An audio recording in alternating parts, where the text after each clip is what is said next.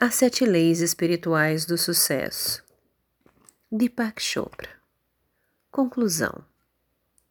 Abre aspas. Quero conhecer os pensamentos de Deus. O resto é detalhe. Fecha aspas.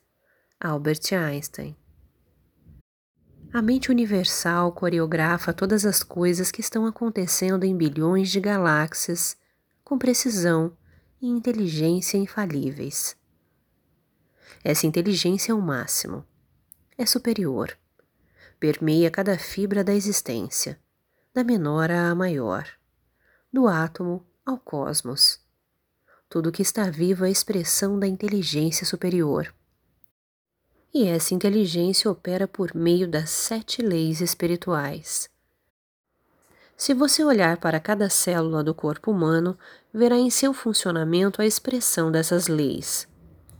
Toda célula, seja ela do estômago, do coração ou do cérebro, tem sua origem na lei da potencialidade pura. O DNA é um exemplo perfeito disso. É, de fato, a expressão material da potencialidade pura.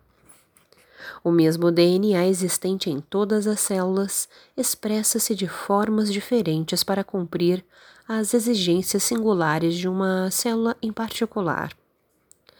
Cada célula opera também por meio da lei da doação. Ela está viva e saudável quando em seu estado de equilíbrio. Esse estado de equilíbrio é o da satisfação e da harmonia, mantido pelo constante movimento de dar e receber. Cada célula nutre a outra e é nutrida pelas demais. Há ali um permanente estado de fluxo dinâmico que nunca é interrompido. De fato, o fluxo é a própria essência da vida da célula.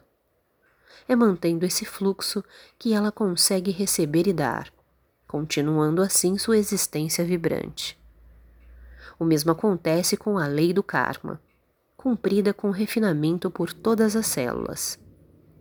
Em sua própria inteligência está a resposta mais apropriada, precisa e correta a toda situação no momento em que ocorre.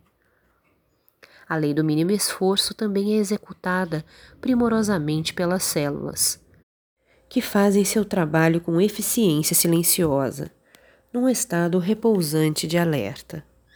Já a lei da intenção e do desejo se efetiva por meio da utilização pelas células do poder de organização infinita da inteligência da natureza. A mais simples intenção, como a metabolização de uma molécula de açúcar, cria instantaneamente uma sinfonia de efeitos no corpo, em que quantidades precisas de hormônio têm de ser secretadas em momentos precisos para converter essa molécula de açúcar em energia criativa pura.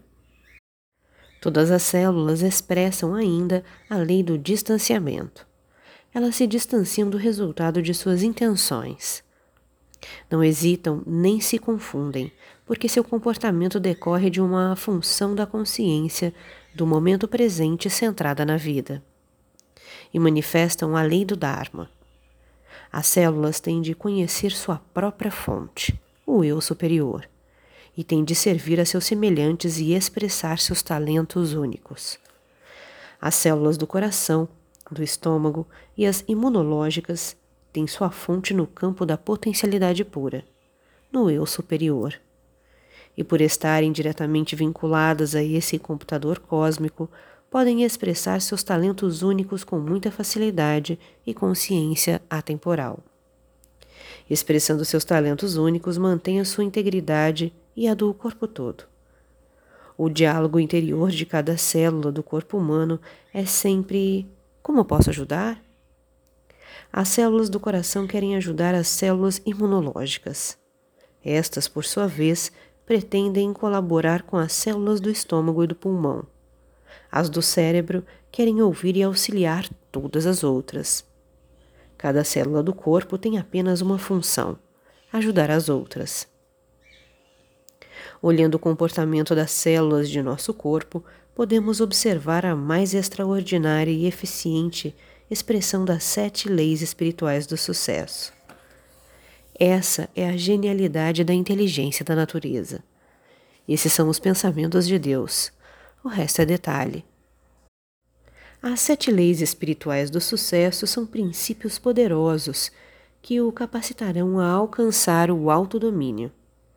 Se você prestar atenção a essas leis e praticar os passos sugeridos neste livro, poderá desejar e receber o que quiser: riqueza, dinheiro, sucesso. Verá também que sua vida vai mudar, ficando mais prazerosa e abundante em todos os sentidos, porque essas leis são as mesmas que dão um sentido à vida. Há uma sequência natural de aplicação dessas leis na vida diária que o ajudará a lembrar-se delas. A lei da potencialidade pura é experimentada por meio do silêncio, da meditação, do não julgamento, da comunhão com a natureza. Mas ela é ativada pela lei da doação, cujo princípio é saber dar o que se deseja. Se você busca a abundância, deve dar em abundância. Se quer dinheiro, deve dar dinheiro. Se deseja amor, apreço, afeição, deve saber dar amor, apreço e afeição. A partir de seus atos na lei da doação, você ativa, por sua vez, a lei do karma. Ao criar um bom karma, tornará tudo mais fácil na vida. Notará que não será necessário fazer muito esforço para satisfazer aos seus desejos. Isso automaticamente o fará compreender a lei do mínimo esforço.